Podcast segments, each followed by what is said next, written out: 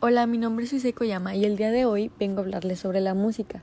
Comenzando con la música prehistórica, que fue el primer acercamiento que tuvimos los humanos con la música. O sea, fue cuando la música se dio a conocer. Se cree que fue cuando un grupo de personas quisieron contar una historia y terminaron haciendo sonidos para asimilar sentimientos y emociones que tuvieron en ese momento. ¿Cuántos de nosotros no pasamos por eso? Que estamos con nuestros papás o con nuestros amigos y terminamos haciendo sonidos, que se asimilan a la música, pues para así nuestra historia puede sonar más interesante, puede ser más entendible, todo eso. Pero también se sabía que la música se utilizaba en los rituales de magos o brujas. Eso también lo vemos en las películas, cuando las brujas hacen un hechizo y empiezan a hacer cantos y así su hechizo sale de manera correcta. Se empezaron a hacer también instrumentos hechos con miembros de cadáveres, o sea, con los huesos humanos o también de algunos animales, con piedras, palos o simplemente la voz humana. Todo esto por los años 50.000 a 5.000 antes de Cristo. Después, pasando a algo más elaborado, comenzó la música antigua, que fue cuando los griegos obedecían a la música como principios matemáticos, ya que ellos creían que eso era, que fue en los años 5000 antes de Cristo a 5000 después de Cristo. Luego los romanos conquistaron a los griegos, y se apropiaron de sus avances a la música y empezaron con el uso del teatro, que fue ahí cuando la música avanzó mucho y comenzó la liria.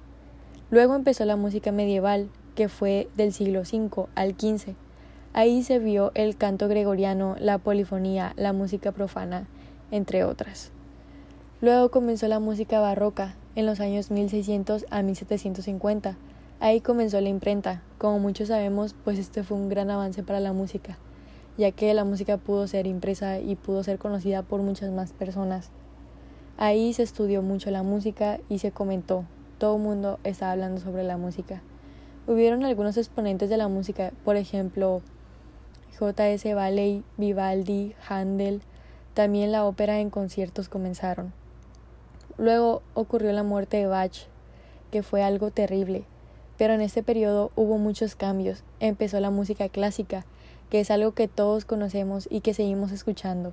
De 1759 a 1820, la música empezó a ser más simple, también la orquesta comenzó, la sinfonía, los cuartetos, tríos, y aquí alguno de los mayores exponentes fue el padre de la sinfonía del cuarteto que fue Joseph Haydn, Mozart y Beethoven. ¿Quién no conoce a Beethoven? ¿Quién no conoce a Mozart, a Haydn? Si estás muy relacionado con la música clásica, puedo asegurar que todo esto te encanta. Luego comenzó la música romántica de 1815 a 1910, donde fueron los primeros desmayos en conciertos. Algunos de los exponentes fue Franz Liszt, Chopin, Pagani, Fanny Mendelssohn, entre otros. Luego llegamos a la actualidad. De 1890 a la, a la actualidad comenzó la música moderna. ¿Qué es lo que estamos actualmente?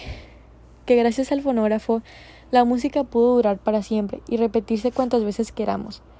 Pero bueno, nosotros ahora estamos un poco más modernizados y ya tenemos nuestra música en los teléfonos, en las computadoras, vamos a conciertos, tenemos Spotify y todo más fácil al alcance de nuestras manos.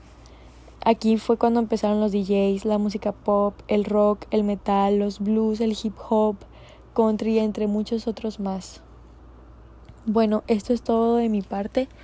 Espero haya sido de su agrado y les haya interesado todo esto que acabamos de hablar. Nos vemos a la próxima. Hola, mi nombre es Suise Koyama y el día de hoy vengo a hablarles sobre uno de los más grandes exponentes del blue, que es Louis Armstrong. Él nació en Nueva Orleans en 1900 y murió en Nueva York en el año de 1971. Louis Armstrong fue un trompetista, cantante y director de grupo de jazz estadounidense. Sus inicios fueron en su ciudad natal. Tocó con diversos grupos hasta 1922, cuando Joe King Oliver lo incorporó a su Creole Jazz Band en Chicago, donde se casó con la pianista de la banda, Lillian Harding. Años más tarde, Fletcher Henderson lo invitó a Nueva York en 1924 para tocar en su Big Bang. Ejerció una gran influencia en los músicos de jazz neoyorquinos.